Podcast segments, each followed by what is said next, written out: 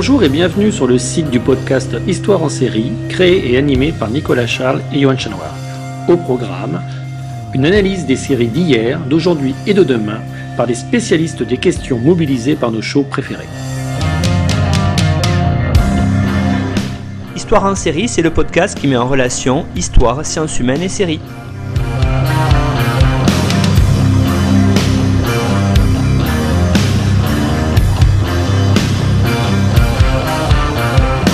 Bonjour à tous, bienvenue dans Histoire en série où je reçois aujourd'hui Jean-Fabien Steck. Bonjour Jean-Fabien. Bonjour.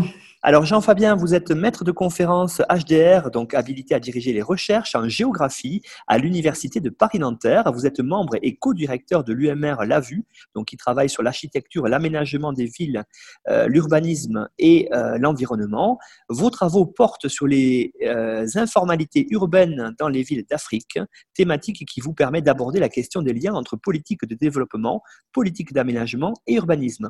Donc vous avez travaillé sur de nombreuses grandes villes africaines, hein, comme Abidjan, Lomé ou Nairobi. Et vos recherches se tournent aujourd'hui vers l'étude des villes plus secondaires, et ça va nous intéresser très fortement aujourd'hui d'ailleurs dans le podcast, principalement en Côte d'Ivoire et en Guinée. Alors, on, va, tout le monde l'a compris, on va évoquer, Jean-Fabien, aujourd'hui une série euh, africaine, une série qui parle sur l'Afrique. Euh, quelle est cette série?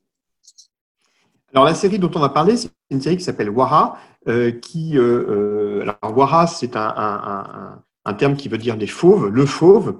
Euh, c'est une série qui est disponible sur TV5 Monde, qui est disponible en streaming, hein, donc vous pouvez euh, assez aisément aller la, aller la voir. Et c'est une série qui, euh, en gros, alors se passe en, 2024, assez intéressant parce que finalement le choix d'une date lointaine permet d'éviter toute ressemblance avec des situations existantes ou ayant existé.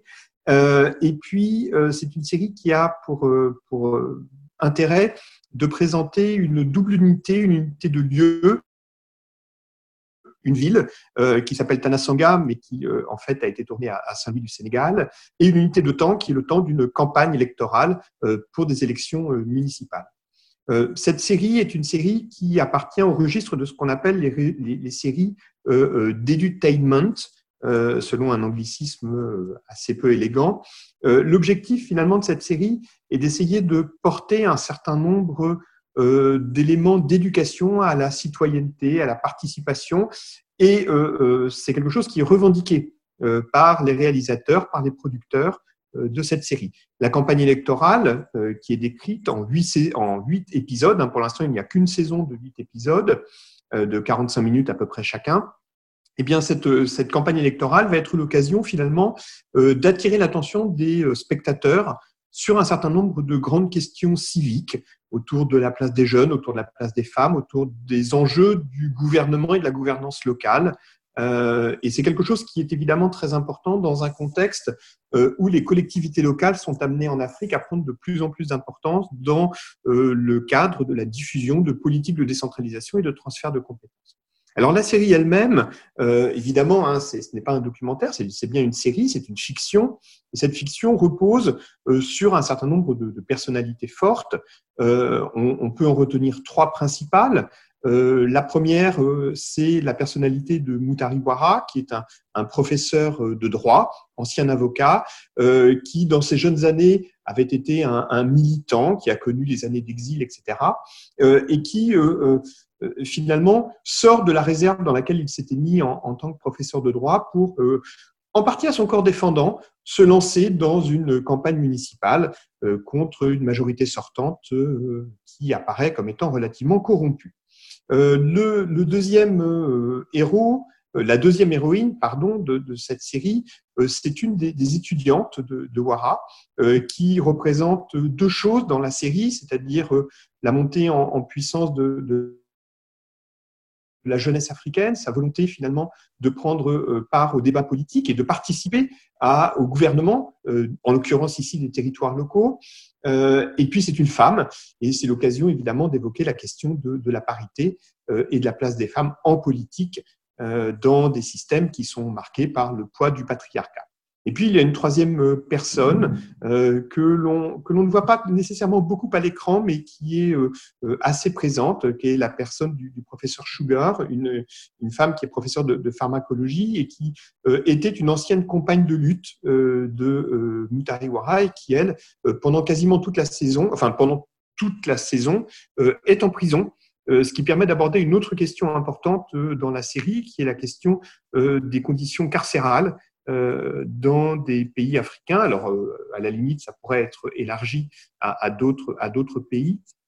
Euh, et essaye à partir de là de, de, montrer aussi ce que sont les, les, les, enjeux de la justice, de l'incarcération, en sachant qu'en plus cette, cette, personne est en prison pour un, un crime qu'elle aurait produit, qu'elle aurait effectué il y a quelques années, enfin il y a quelques décennies, euh, euh, dans le contexte euh, d'un mariage forcé. Donc on voit bien qu'il y a un certain nombre de thèmes qui vont apparaître autour de ça. Donc ces trois, ces trois acteurs principaux, finalement, vont scander la série qui est organisée en huit épisodes. Donc le premier épisode s'appelle L'arrestation, donc on va raconter l'arrestation de, de, Sugar. Le deuxième s'intitule L'accident et tourne autour de l'accident dans une, dans une petite usine de, de Saint-Louis finalement l'occasion d'aborder la question de, de, la révolte, de la manifestation, etc. Le troisième épisode s'intitule La manifestation, je pense que je n'ai pas besoin de trop développer. Le quatrième épisode s'appelle Le pamphlet. Le cinquième épisode s'appelle L'épidémie, ce qui permet d'évoquer la question euh, de la, de la santé aussi, de la pollution de l'eau, etc. Euh, le sixième épisode s'appelle Bintou et est centré autour de la figure d'une journaliste d'investigation, ce qui pose aussi, là encore, ce qui permet d'aborder la question de la liberté de la presse.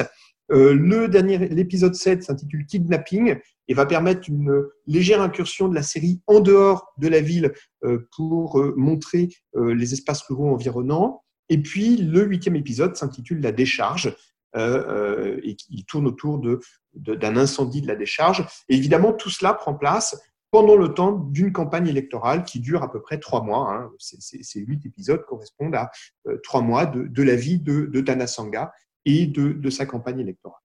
Donc voilà, brièvement résumé, euh, le, ce, que, ce que représente cette, cette série et ce qu'est son objectif. Parce que comme, comme il y a une vocation euh, euh, éducative, évoquer dans cette série la question de ce que sont ses objectifs, et notamment ses objectifs éducatifs, me semble relativement important.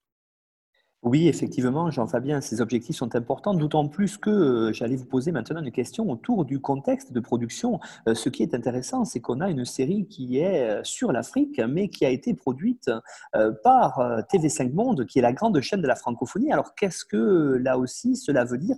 Et peut-être, est-ce que vous l'avez dit, hein, il y a vraiment une volonté derrière cette série de, de, fixer certains objectifs, en particulier cet edutainment que vous avez présenté à l'instant. Alors effectivement, c'est une série euh, africaine internationale. Je crois qu'on pourrait la, présenter comme cela.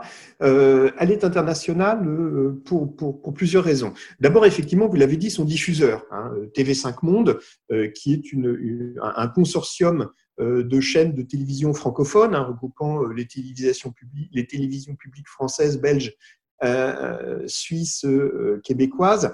Euh, avec le soutien de l'OIF, l'Organisation internationale de la francophonie. Donc, c'est une production internationale euh, du, monde, dans, le monde de la francophonie.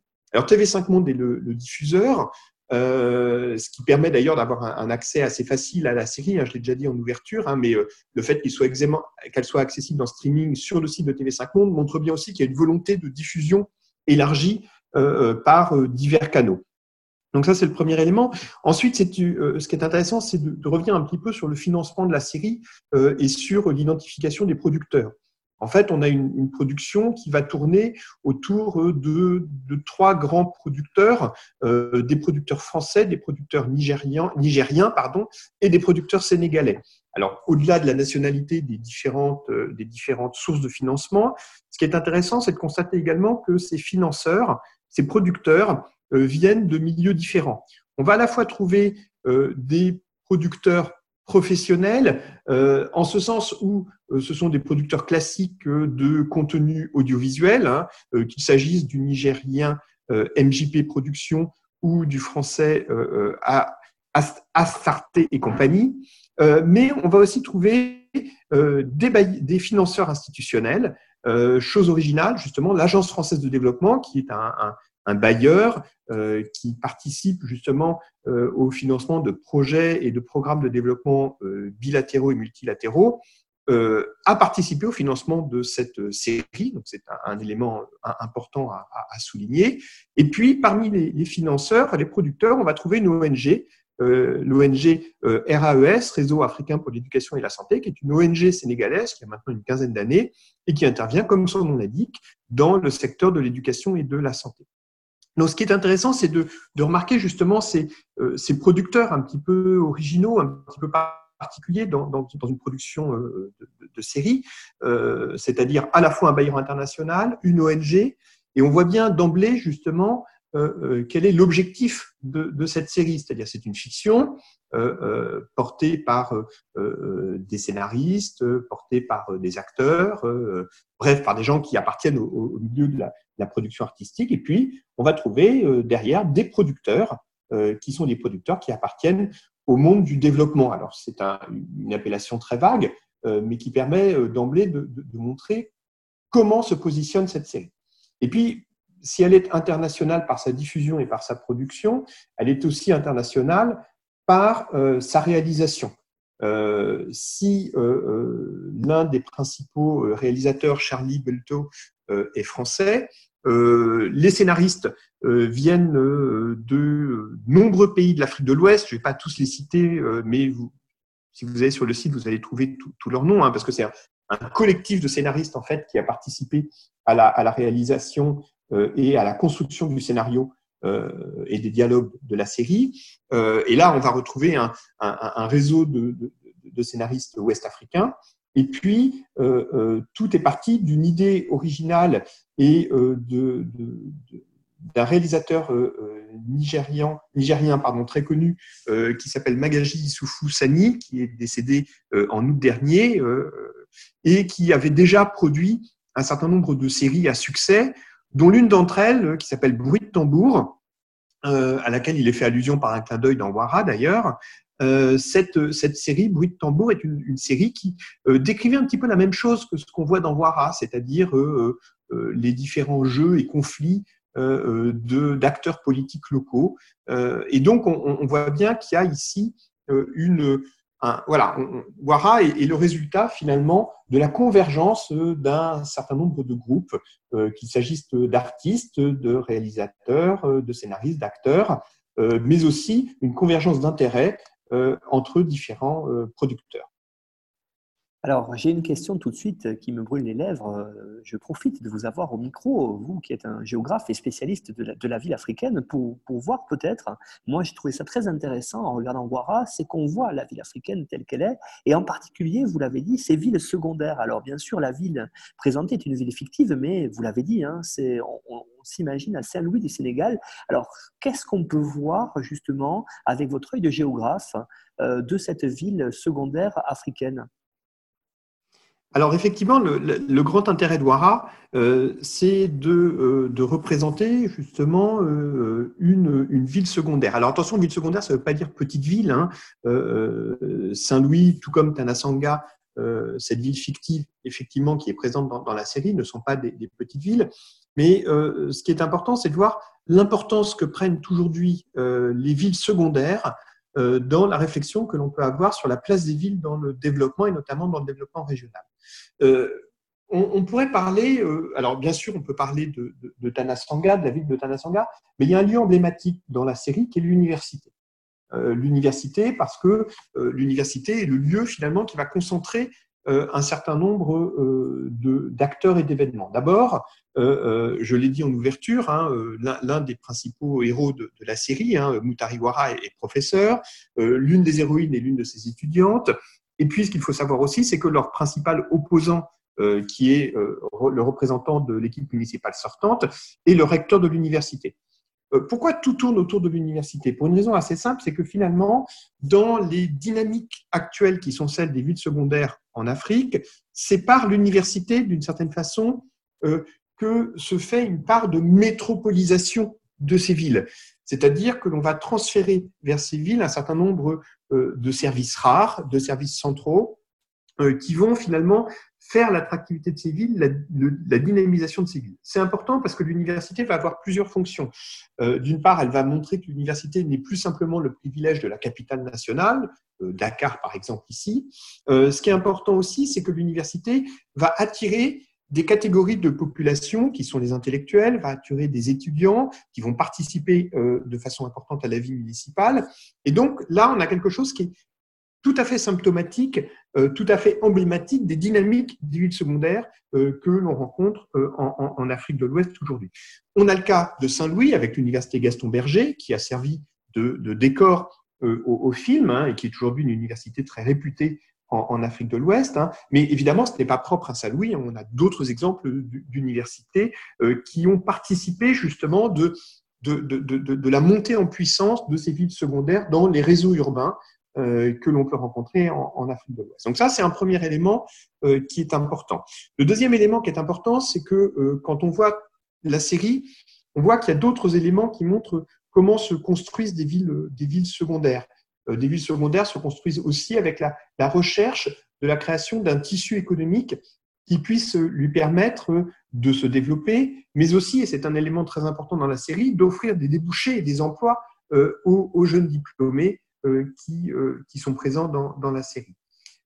autre élément que l'on pourrait évoquer, c'est que par-delà ces, ces, éléments, ces villes cherchent aujourd'hui à se positionner euh, dans les réseaux de relations internationales et d'accès à l'aide publique au développement. Et là encore, c'est quelque chose que l'on voit de façon récurrente dans la série, autour du projet Tanasanga Ville émergente, euh, qui repose euh, sur des financements extérieurs. Et on voit bien l'importance que représente pour la politique tanasangaise la question de l'accès à ces, à ces ressources, à ces financements indispensables finalement à la mise en place d'un certain nombre de projets qui sont d'abord euh, même si le projet s'appelle Tanasanga Ville émergente, ils sont d'abord des projets finalement d'amélioration des conditions de vie au quotidien. Balayage des rues, euh, euh, déménagement de la, déchetterie, etc.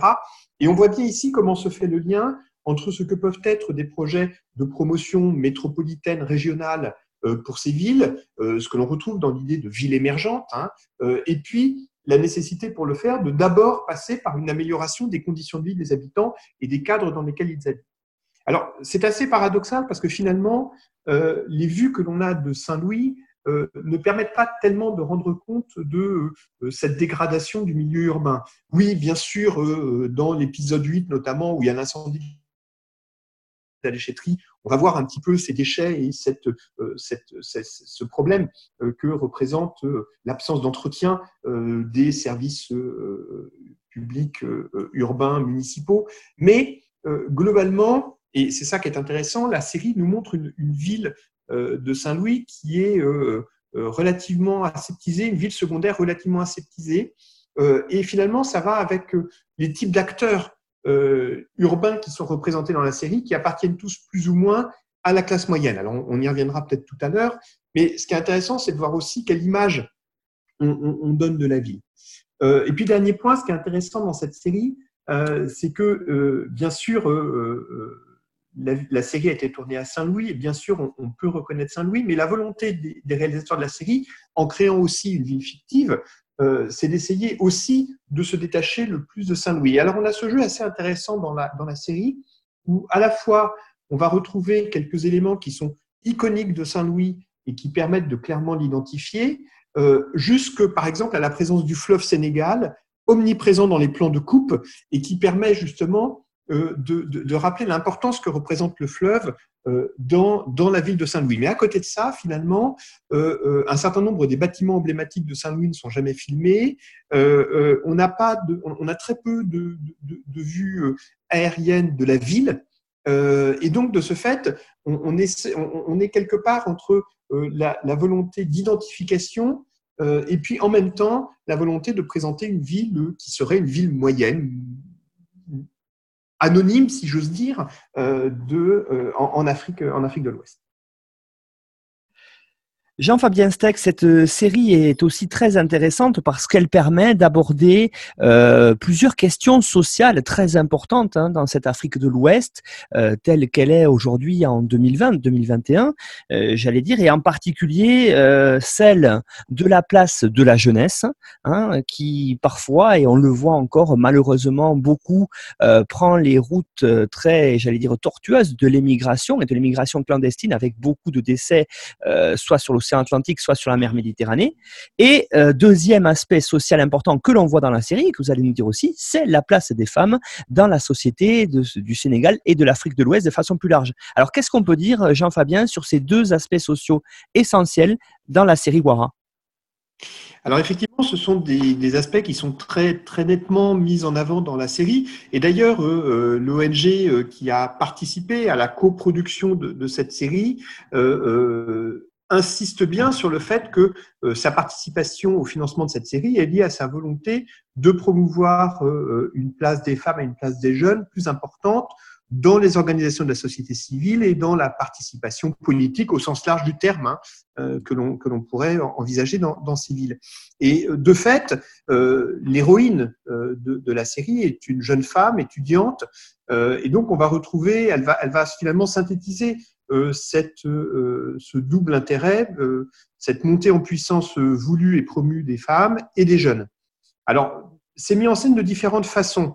c'est mis en scène d'abord par cette galerie de portraits de femmes, cette professeure qui est emprisonnée, cette jeune femme étudiante qui, dont l'engagement en politique va croissant au fur et à mesure de, de la série, la grand-mère de cette jeune femme qui est une marchande de pagne, et qui euh, représente une autre figure de la, euh, de, la femme, de la féminité, euh, notamment en insistant sur son importance économique en tant qu'entrepreneur.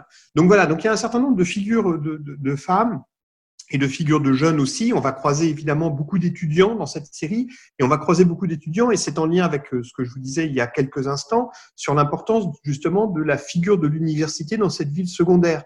C'est-à-dire comment l'université euh, représente certes un lieu de, euh, par lequel se fait la métropolisation euh, et qui structure justement l'importance que prennent ces villes secondaires dans les réseaux urbains en tant que lieu concentrant des services rares, mais c'est aussi l'occasion d'attirer l'attention sur l'importance que cette université peut avoir sur l'existence au sein d'une ville d'une jeunesse instruite, plus sensible finalement peut-être à la, à, la, politisation, à, l'engagement. Euh, euh et on, on, le voit d'autant plus que euh, l'une des premières revendications qui apparaît dans la série est celle des étudiants qui euh, manifestent auprès du recteur pour obtenir le paiement de leur bourse, ce qui est aussi quelque chose qui va énormément parler aux téléspectateurs, parce que finalement, cette euh, revendication estudiantine autour du versement des bourses est malheureusement quelque chose de très récurrent dans les différents pays de l'Afrique de l'Ouest, où les bourses sont régulièrement payées avec un retard considérable, euh, ce qui évidemment a des conséquences euh, très importantes sur la capacité que peuvent avoir les étudiants, l'immense majorité d'entre eux venant de milieux extrêmement modestes, de pouvoir justement participer, utiliser l'université pour participer à cette ascension sociale.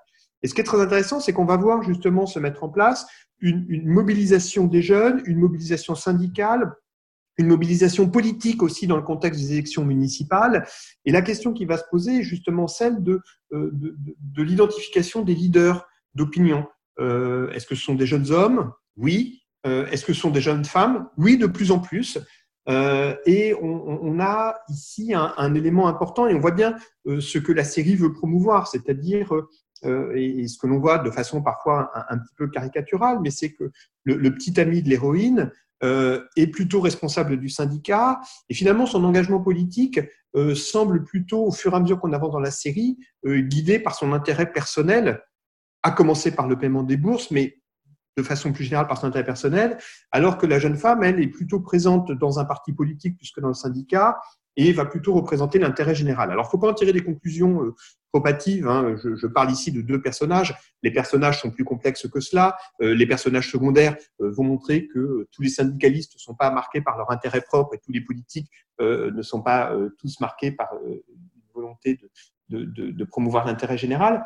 Mais ce qui est intéressant, une fois encore, c'est de voir que comment, dans la narration, est promue la place des femmes, notamment par les types de discours qu'elles vont, porter. Il y a là, ici, quelque chose d'assez intéressant, et surtout qui est assez intéressant parce que euh, honnêtement, les scènes euh, de manifestations estudiantines euh, sont très réalistes et montrent bien, peuvent participer à une identification assez facile par les téléspectateurs. Même chose, le fait que l'héroïne est une grand-mère vendeuse de pagne, là encore, on est dans quelque chose qui participe d'une relative identification.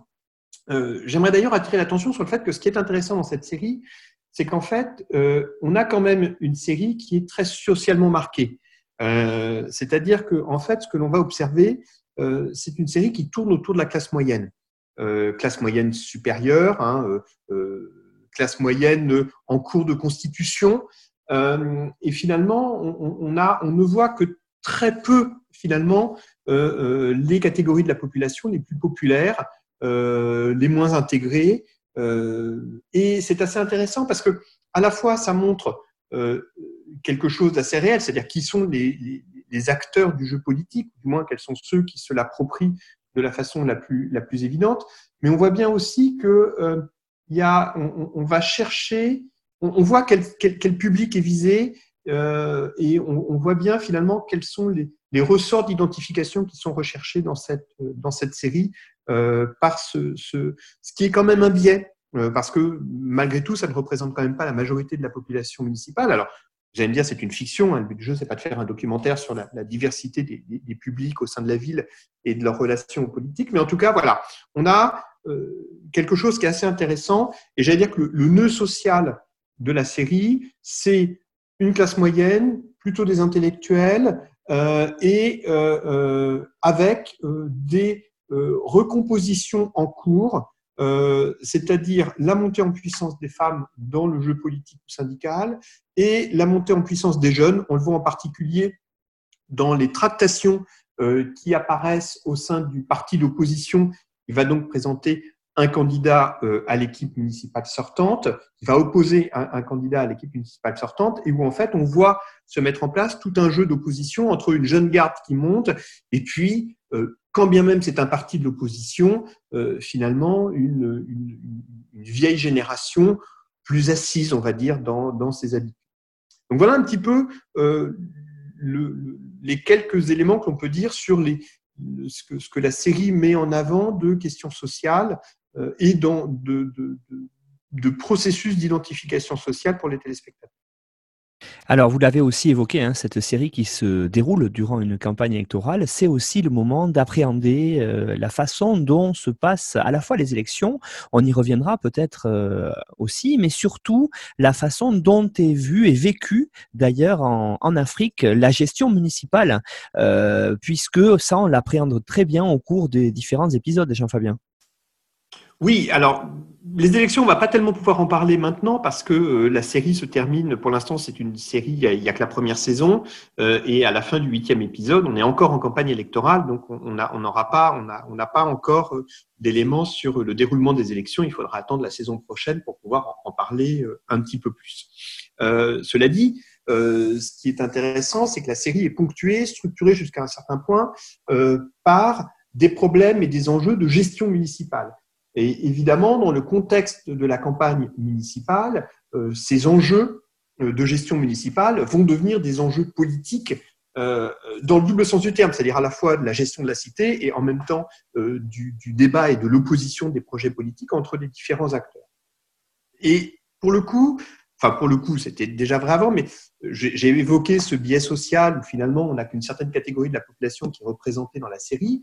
pour le coup, les, les enjeux les problèmes et les enjeux de gestion municipale, eux, sont plus larges et permettent d'avoir une assez bonne appréhension finalement de ce que sont euh, les, enjeux. Alors selon les épisodes, hein, il y en a qui vont être plus ou moins importants, mais on va, on va. Le premier épisode, par exemple, est marqué par euh, une tentative par euh, l'équipe municipale en place de déguerpir, d'évacuer un marché dans lequel, au sein duquel sont présents de nombreux commerçants et commerçantes informelles.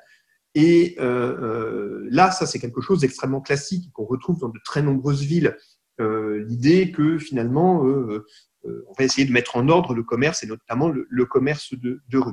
C'est par la mobilisation des femmes une fois encore des femmes, on revient à ce que je disais tout à l'heure sur une des ambitions de la série, euh, que euh, ce déguerpissement, cette éviction du marché euh, finalement échoue.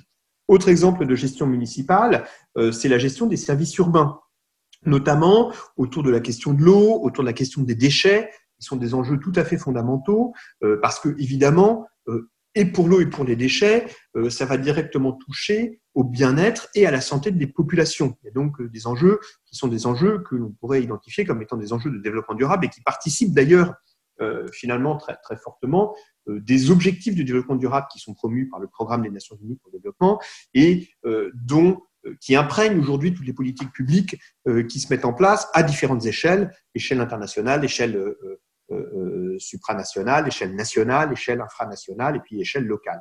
Donc ça, c'est quelque chose qui est très important. On le voit dans un épisode, il y a la question de la pollution des nappes phréatiques et, euh, et, et des épidémies qui peuvent en résulter. Il y a la question euh, de la gestion des déchets, du dépotoir à proximité du quartier précaire, du dépotoir qui devait être à la faveur d'un financement extérieur délocalisé, mais qui finalement ne l'est pas évidemment commence à poser la question d'un autre point important, mais dont on parlera peut-être plus tard, qui est la question de la corruption. Hein.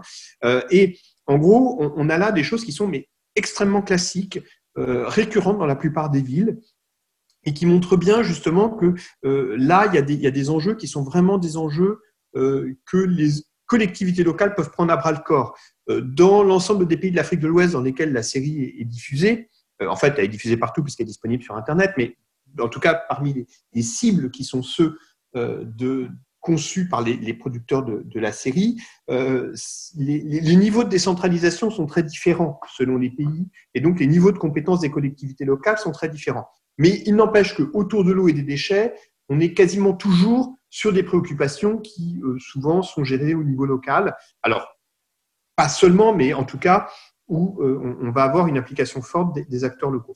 Donc, de ce fait, dans le contexte qui est celui de, la série, de mettre en scène une campagne municipale, on va voir comment euh, justement la question de, la gestion de ces services urbains va prendre de plus en plus d'importance. Et en particulier sur les derniers épisodes de la saison, sur le, dernier et l'avant-dernier, ça va vraiment se focaliser sur la question des déchets. Le dernier épisode, d'ailleurs, hein, euh, a pour titre directement la, question de la déchetterie. Euh, et ce qui est, ce qui est intéressant, c'est que euh, euh, on, on, voit comment cette question de gestion des services urbains va être, va être prise en charge.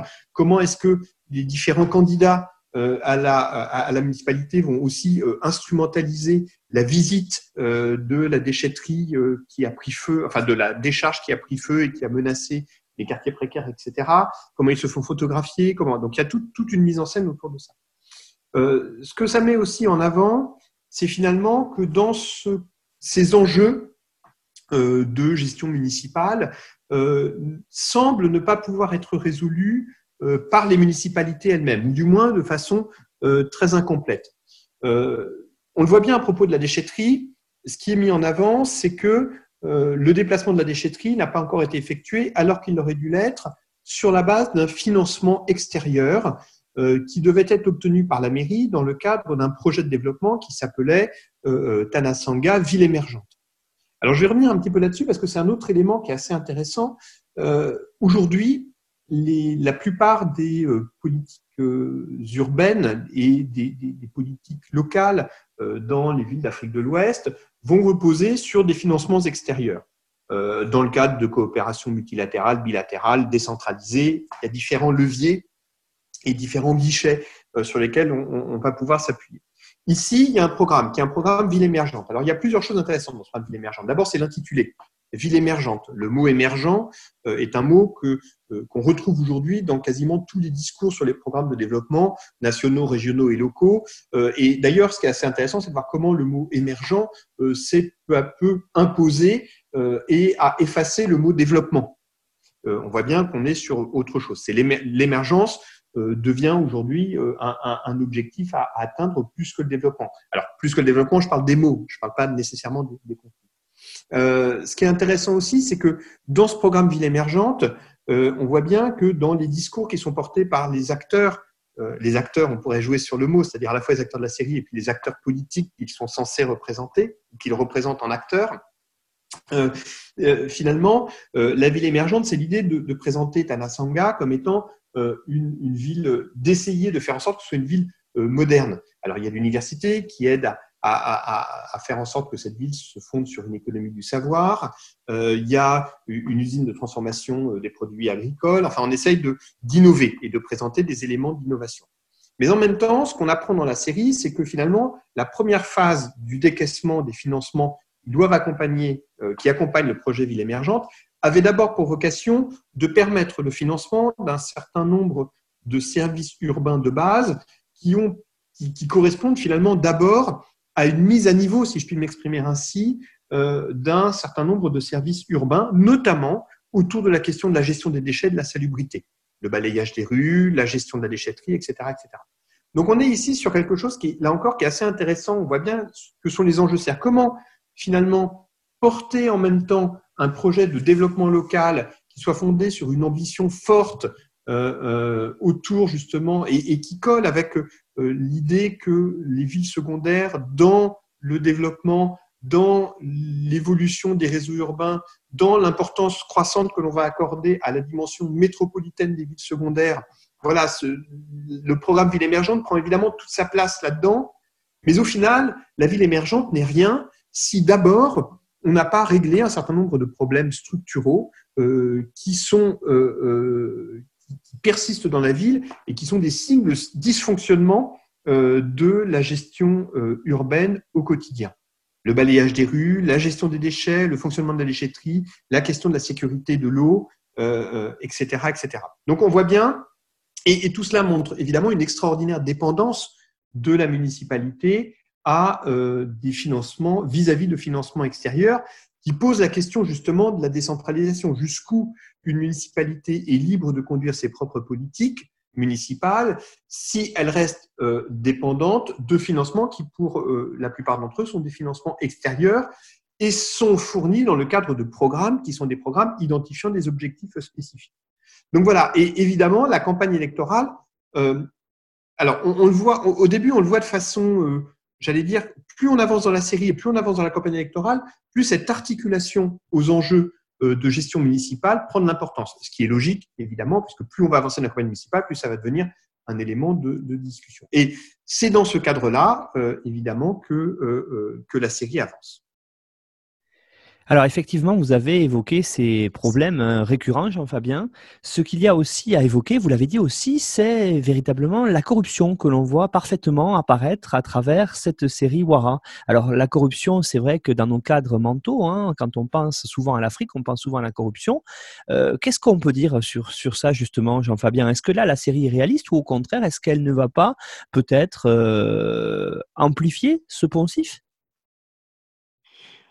Alors, je ne sais pas si elle l'amplifie, il faudra voir les prochains épisodes et euh, les, saisons à, venir. Euh, ce qu'on constate, c'est que la corruption, euh, là aussi, prend, j'allais dire, de plus en plus d'importance au fur et à mesure qu'on avance dans la série. C'est-à-dire qu'au début, finalement, on ne la voit pas trop. et puis, plus on avance dans la série, plus on va la voir. Alors, on va la voir de différentes façons. on va la voir euh, autour, euh, euh, on va peut-être essayer de, graduer, c'est-à-dire d'abord d'une petite corruption individuelle.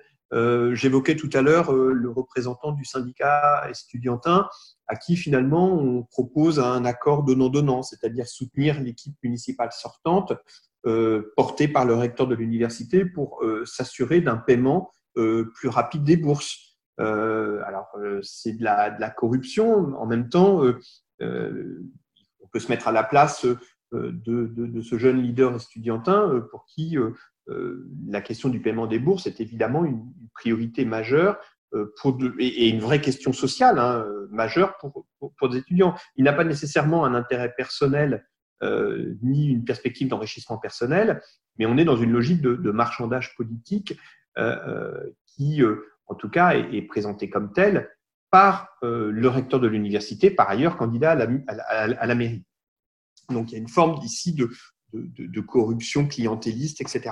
Après, on va l'avoir à une autre échelle, c'est-à-dire qu'on on va voir un petit peu comment se met en place ou, apparaissent des, intérêts convergents, notamment entre le recteur de l'université et le directeur de l'usine de l'usine agroalimentaire de la ville. Et cet intérêt convergent, on va aussi le trouver par finalement des libéralités qui ont été offertes par la municipalité sortante euh, à cette usine, notamment un bail amphithéotique sur euh, des terrains agricoles qui sont à proximité, euh, etc. Donc on voit bien que là, il y a une autre, une autre dimension qui est une, une convergence d'intérêts, un, un, soutien mutuel, etc., etc.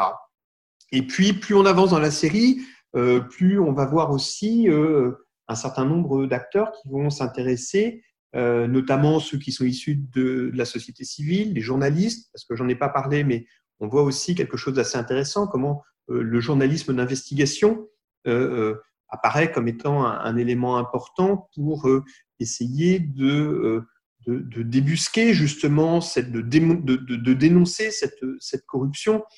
Et la journaliste, toujours dans la perspective qui est celle de ce film, de cette série, pardon, est, une femme aussi. Euh, euh, qui, osent aller chercher l'information euh, là, là où peut-être ses collègues n'oseraient pas aller, et où, on voit commencer à apparaître cette fois-ci quelque chose qui ressemble plus à de la, à de la corruption fondée plus directement et plus visiblement sur du détournement de fonds, des fausses factures, etc. et évidemment, la question qui va se poser, c'est qu'est devenu l'argent de ce fameux programme Tanasanga Ville émergente et pourquoi la déchetterie n'a-t-elle pas été délocaliser plus tôt, euh, etc. Donc, ce qui est intéressant, c'est que au fur et à mesure qu'on avance dans la série, euh, dans la saison, euh, on, va voir cette corruption prendre de plus en plus d'importance. et finalement, ce qui est intéressant, c'est que cette importance, on, va voir se cumuler justement ces différents registres de corruption que je présentais, euh, individuelle, euh, systémique, euh, liée à des détournements.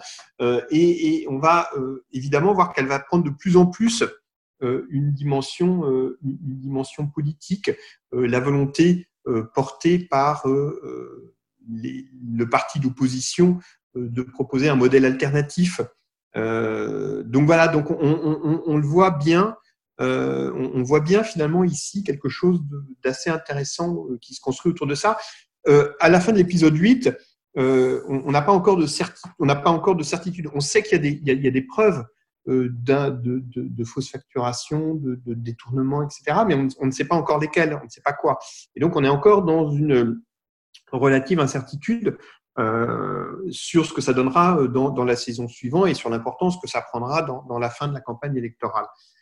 mais cette question de la corruption est intéressante parce que d'une part, on, va pouvoir identifier ces différents registres de la corruption, euh, et puis on, va voir aussi comment, euh, dans le débat électoral, euh, elle va permettre d'une certaine façon d'opposer une, une, équipe municipale sortante qui semble davantage portée par une sorte de vision utilitariste qu'on pourrait décliner de différentes façons, et puis l'opposition qui euh, semblerait euh, se poser davantage sur des principes et sur une, une, vision peut-être un petit peu plus idéologisée, idéologique, euh, portée par des jeunes, donc qui incarnent d'une certaine façon le, renouveau de la classe politique. Et on le voit d'ailleurs hein, dans, dans, les discussions qu'ils ont avec les anciens du parti d'opposition. Hein.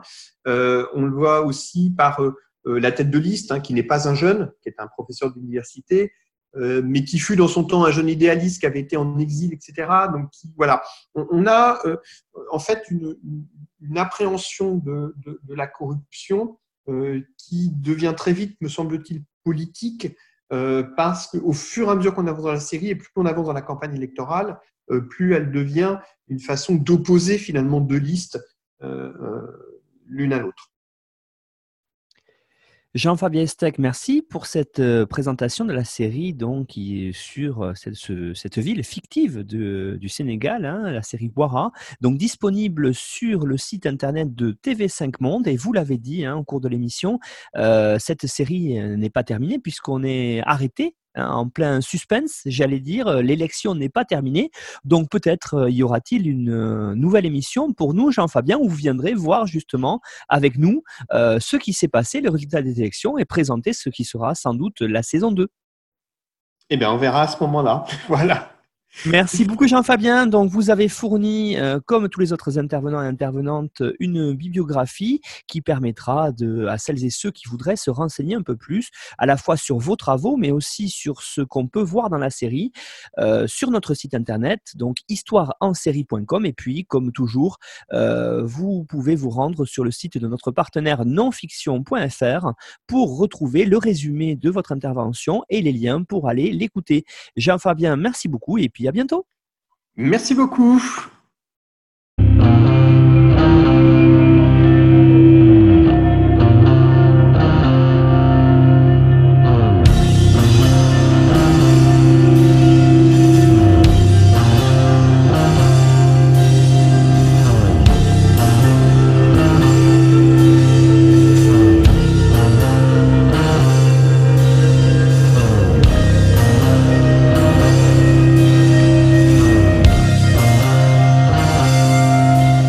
Retrouvez-nous sur Twitter, at Histoire en série, pour connaître le programme à venir ainsi que des conseils bibliographiques.